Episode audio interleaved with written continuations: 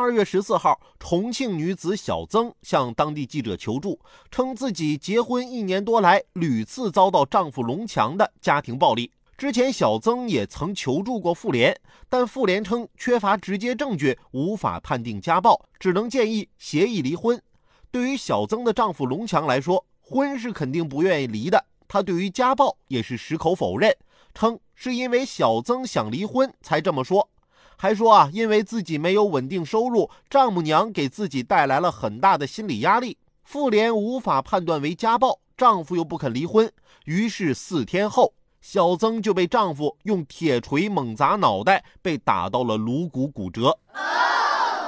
命虽然救回来了，但今后很可能患上癫痫。目前，小曾的丈夫涉嫌故意伤害，被警方刑拘。明明之前就已经投诉举报过家暴了，却换来这样的结果。就我一个大老爷们看完了之后，也觉得有点瘆人呢。中华人民共和国反家庭暴力法，无论是对于预防家暴，还是申请人身安全保护令等方面，都有明文规定。为何还会有求助之后被锤到颅骨骨折的事情发生呢？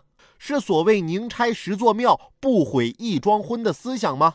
对于一些遭遇家暴的人来说，离婚只是为了更好的生活。真的没什么不可以。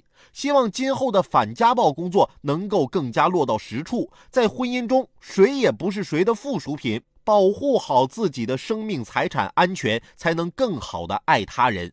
愿所有爱情中的人都能被善良包围。